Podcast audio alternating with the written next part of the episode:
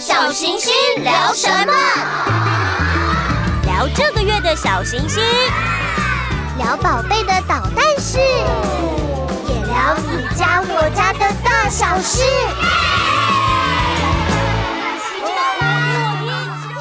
亲爱的朋友，大家好，我是小行星的花宝妈妈，欢迎收听亲子天下全新节目《小行星聊什么》，一起到爸妈茶水间聊聊你家我家的大小事。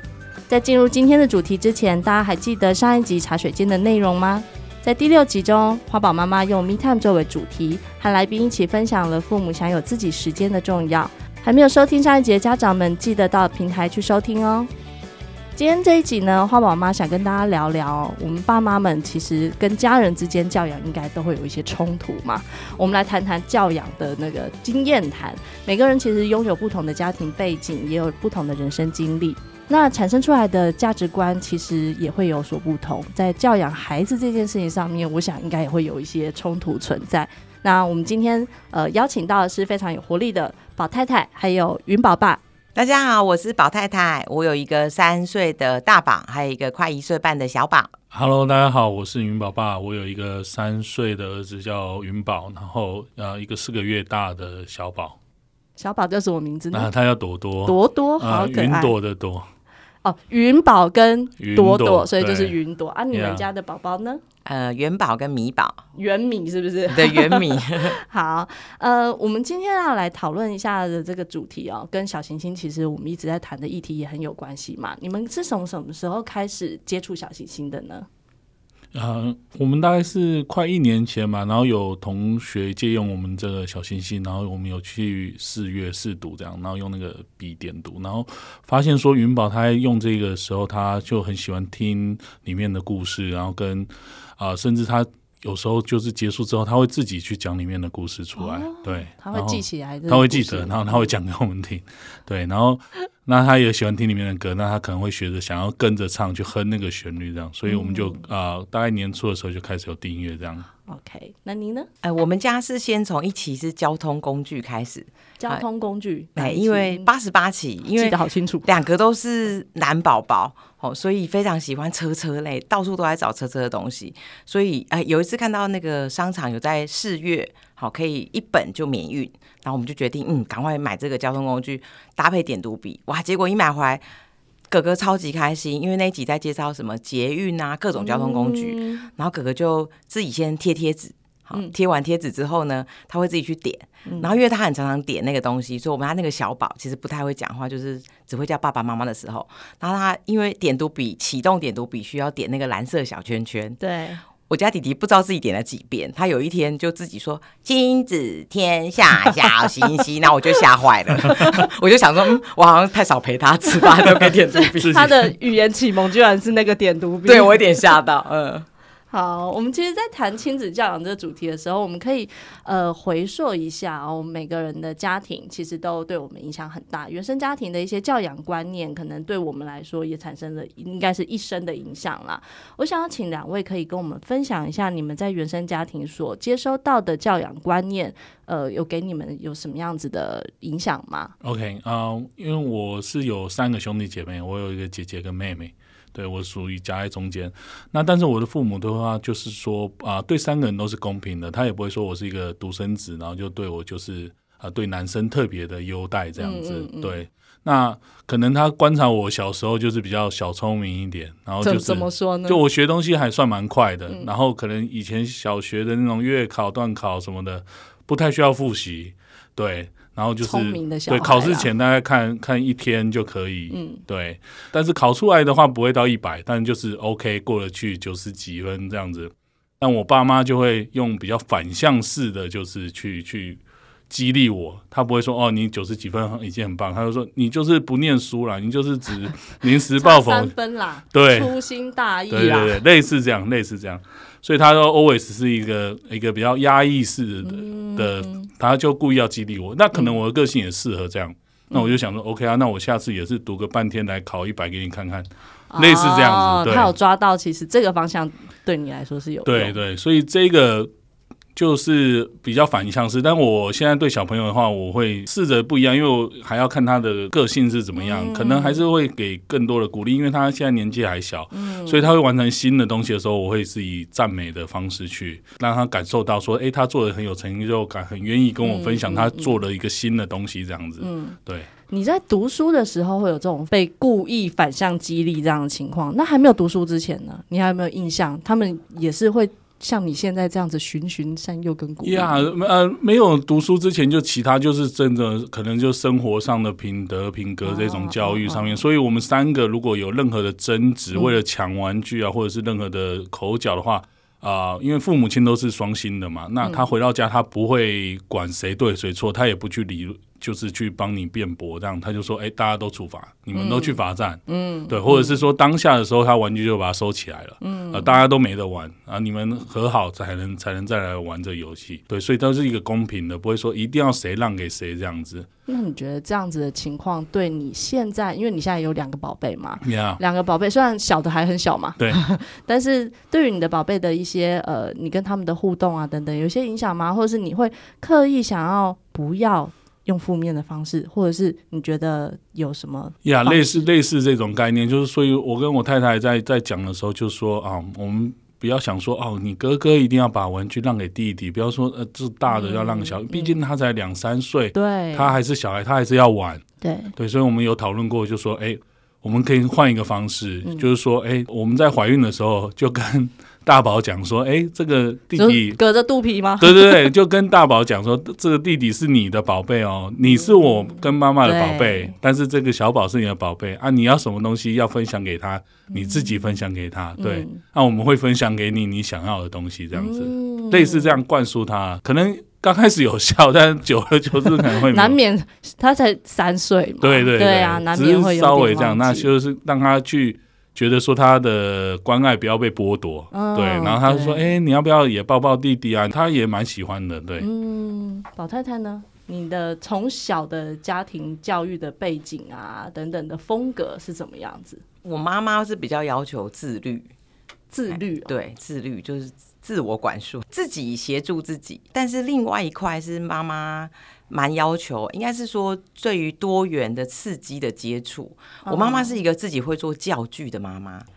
在那个年代就有自己做教具，对，他跟我说，他以前那个钓鱼工具都是自己做的，然后那个数字，所以他他最近没有要去夜市钓的意思，自己做那个 对那种像是那种有磁铁的钓鱼钓具跟数字，然后他跟我讲说，我也吓一跳，我想说，嗯，我好像没有那么认真，哎，所以我妈是应该是蛮重视多元刺激啊。我自己看照片，我没什么印象小时候，但我看到照片全部都是出去玩的照片，就是各种草地踢球啊这一类的，就是基本上把时间晚上都留给孩子，好。基本上就是养孩子的时间，他也是避免去考试啊，去读书。好，他先以孩子为主，因为他觉得孩子无限潜力。嗯，所以大概是自我要求这件事，就是说有些事要自己做完，自己穿袜子，自己洗澡，就是什么时候到了要做什么事。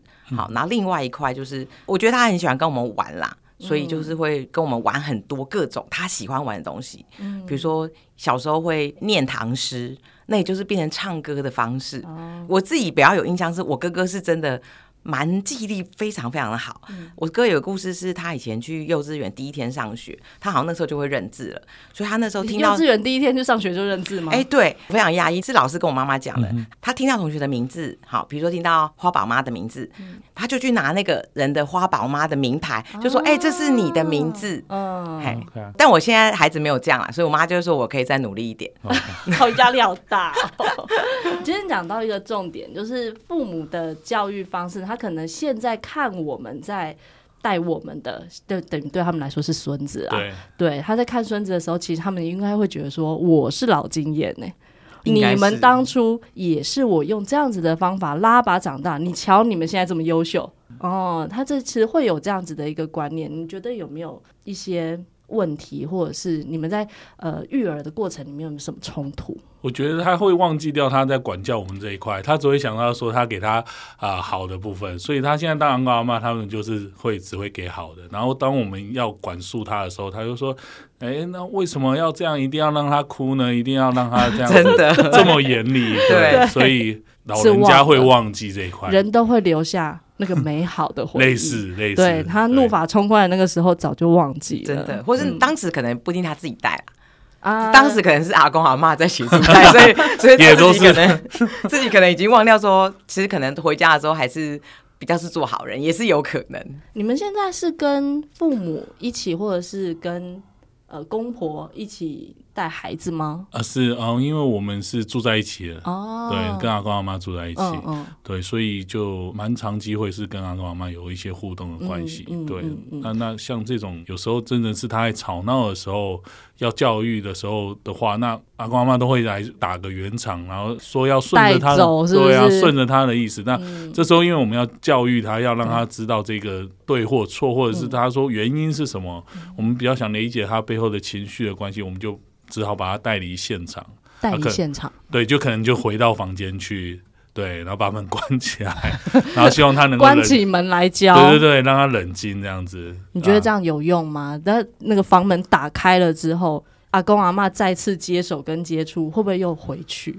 还是你觉得其实关起门来教孩子还是会记得？我觉得他有记得，他的情绪的管理上面会会有进步。一刚开始他真的要哭个三四十分钟，哦、就是很爆炸的哭，哦、然后重复一句话。当然他现在也是这样子，但是他就已经可以慢慢缩短到可能十分钟，他就可以收敛了。对，包容力真的好大，哦，缩短到十分钟我们就很感谢。所以他的行为可能不会改变，或者是他说会记得，他会知道你的底线在哪里。但是他可能下一次另外一件事情爆发的时候，他可能还不知道那个分界的时候，他还是会爆炸。但是他可能可以限制在十分钟之内就把他的情绪整理好了，嗯、然后可以比较好的沟通。这个过程可能都是一个进步。父母真的要一开始忍受那些，然后也不要管那阿公阿妈要想要救他的那个心情。对，但其实都会出手救啊。对对对，但门关起来就就 就不会。所以你的方法就是把门关起来，带到房间里面教。对对。那你们家元宝米宝呢？我们家元宝米宝看到有长辈在的时候，好米宝还好，那个元宝的话就会想办法去求救，就是有长辈在场的话，聪明。好，但是我们家外婆就会跟他说：“妈妈现在在跟你说话，那请请去找妈妈。外婆现在呃没有这个立场跟你讨论这件事情。”好，所以就会外婆果然是会自己做教具的妈妈，对，真的，外婆就会请她回来，或者是把她手牵手把她带回妈妈身边。他觉得她要自律，哎，有可能，对对，嘿，然后就会，但当然，外婆基本上不会在我管教孩子的时候介入啦。她假如觉得我做的可以再更好，或是有一些可以调整，她会私底下跟我说，哎，你要不要做某种调整？哎，外婆是私底下会问我说，一定要这样做吗？比如说，外婆会问我说。因为我常会给孩子选择，因为我觉得我想让孩子理解他有选择的自由。嗯，好，就是说不是别人说的一定是对的，我没有必要说哦，你今天就是一定要穿这个袜子，或是一定要怎么样。呃，有的时候长辈会觉得我给孩子太多自由，就说快点出门了，不要再让他选了，现在时间很赶了，他就赶快穿上就好了。可是我还是觉得，我想给孩子多一点呃选择这个概念。好，那我就跟外婆沟通说，哎，我也可以理解外婆的担忧，但是假设我可以给他多一点的时间，那我会等他做选择，但我会多问他说，为什么你今天想要穿这个？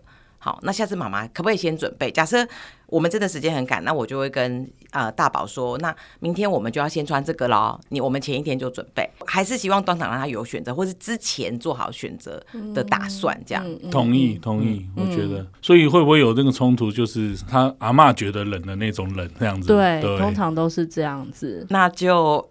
阿妈在的时候先穿，然后阿妈阿妈不在当场，然后他真的流汗了就脱掉，类似这样，把汗擦给阿妈看。对，那你们家当然外婆是一个很特别的长辈啦，有没有其他长辈，比如说外公啊，或者是爷爷奶奶啊等等的，他们的方式会跟你有点不一样呢？我们家阿妈也是蛮特别，很不一样，就是她蛮喜欢买玩具的。哦，那我觉得应该阿公阿妈都蛮喜欢的，对，其实应该长辈都蛮喜欢，一定的啦，就是各种东西，衣服、呃，玩具，反正看到什么就想买什么哈，跟妈妈是一样的，一样的心情。嗯、我们家阿妈也也是很喜欢投其所好买车，那他会想说孩子。一直在撸车车也不是办法，他就想说，那我要怎么样刺激孩子有进阶的发展？特别是可能一一岁两岁多之后，不能只在撸嘛，或是轨道。我记得他有一次做了，用一个厚纸板上面画了几个停车格，然后写数字，写什么一二三四。我就看他带着大宝，就说：“哎，来，我们来停车，好，请你停到一号停车格。”然后就因为那时候还不知道是数字是什么，他就说啊，这个就是一号停车格，几号停车格，然后还会问他说，那你今天停车要收费吗？好，就是让他好像有生活教育，感觉有带入那种某种数学，哎，我又觉得哎，阿妈还蛮有创意的，就是说自己进阶某种教具这样。其实长辈也不是不能与时俱进，嗯，真的。就是沟通啦，让他知道我们的。顾虑，或者是我们希望带给孩子的是什么？那跟长辈的共识，如果可以搭建起来的话，我想其实长辈是我们很好的助力啦。对，没错。对，在上一集的那个 Me Time 的主题里面，其实来宾有提到说，如果有长辈助力跟支援，其实对于我们做爸爸妈妈来说，真的也是一个喘口气的机会。那也是一个很棒的一个资源系统。我想补充一点，我觉得其实有长辈跟我们自己代本来就会不同，这个期待本来就不一样。可是我觉得好的地方是说，孩子其实知道不一样的角度在思考这件事，就是我要跟不同人互动的时候，我可以做什么不一样的呃方式，我觉得也蛮好的。那我们最后啊，就时间的关系啦，我们可能没有办法聊太久。呃，针对新手父母或者是正在面临教养挑战的爸妈们呢、啊，你们对于教养冲突这个议题的话，有没有什么建议？我们会请云宝爸来帮我们做个结论。教养冲突的话，我曾经有看过有人分享一个文章啊，但他也是一直催促说啊啊，等于是阿公阿妈或者是是双方的家长都在说，哎、你们要赶快生小孩。写文章的那个女性那个太太，她就写说啊，OK，那大家我们就要先一致这一个我们的教养观念，所以他还列了一个书单，然后请大家去看完以后，对，但是我觉得这个可能是在他身上有发生，然后他们同意他才愿意去生小孩。在我亲身经历上面是呀，我也没有。去看太多的书，我们只能够从啊，有时候网络上文章截取这些的。所以我个人的观念的话，我可能只能提供这么一点点的，就是说教养上的话，你还是要跟长辈沟通。我们希望是怎么样给他的这个教育，那是一致的。然后。如果有冲突的时候，我觉得还是先带开那个环境，嗯，把要灌输给小孩的方式的话，自己先带离开，然后让他冷静下来以后，再跟他去讲这个道理，要不然他当下是没有办法脱离这个情绪的。哦，对，我觉得有一个重点是一致。一致性，对对，就是大家的观念如果能够调整到趋近于一致啊，我觉得也不一定真的没有办法马上就都大家都一致。对，方向大概对，但是趋近于一致，然后让孩子所接收到的讯息可以越接近，越来越接近，对于孩子来说，当然也比较好理解。我现在应该要怎么样去发展？那宝太太这边呢？对于新手父母的一些呃教养冲突，你有什么建议？我不敢说建议，但是我觉得是看了一些书可以做参考。我觉得，呃，要养出以呃，我们到底要养出什么样的孩子，要以终为始去想。那孩子在成长过程当中，情绪其实是一个 非常难处理的问题。对，所以我看了几本书，罗宝航老师的《安定教养学》跟偏偏老师的《未管教立界线》。那我觉得这两本书都让我觉得有不同的感受哈，特别是我们家一开始是选择蒙特梭利的幼儿园，我以为他好像是很专注的孩子，但我发现其实蒙特梭利重点是知道怎么观察孩子，我太少时间观察孩子。对，那观察之后，我才有机会透过他的情绪的状况来做处理。最近很流行正向教养，但是我问过心理师，嗯，临床心理师，他跟我说正向教养其实有点被翻译错误，他觉得 positive 的 parenting 应该被翻成积极教养，嗯、嗯，所以那个 positive 的积极，他觉得就是你不仅是只能正向的语言，不要被框架住，是你要积极的去跟他互动，不管是管教。或者是这个正向的赞美也没有问题，可是管教是重要的，但不是 abuse 言语上，也不是身体，但是你需要立下界限。所以我觉得这两本书都对我来说有很好的诠释，特别是在心理师告诉我说，其实我应该用积极教养这个观念去想，而不只是正向教养，因为有时候会被捆住。所以假设是给新手父母建议，我觉得大家可以多参考不一样的想象，不要。被那些 turn 情绪绑架了。对，其实每个孩子也有不一样的状况，因应不一样的需求，甚至是不一样的阶段，我们可能也都是随时在调整我们自己的步伐嘛。那我们来到节目尾声啊，感谢宝太太跟云宝爸都跟我们分享了您的教养经验。同时，针对教养问题，两位也提供很多实用的小妙招。对，我想对于听众来说，应该都是非常受用的。那我们正在收听的家长们，如果在育儿这条路上碰到任何问题的话，也欢迎大家到小行星的 VIP 社团留言提问。亲子天下 Podcast 谈教育聊生活，开启美好新关系。欢迎订阅收听。从八月起，小行星聊什么？为父母打造一个有学习、有陪伴、有温暖的空间。让小行星陪你育儿路上不孤单。Apple Podcast 和 Spotify 给我们五星赞一下，也欢迎在许愿池留言。我们下次空中再会，拜拜。为爸爸妈妈严选书籍、杂志、玩具、教具和各种课程活动，亲子教育电商第一品牌，立刻搜寻亲子天下 Shopping。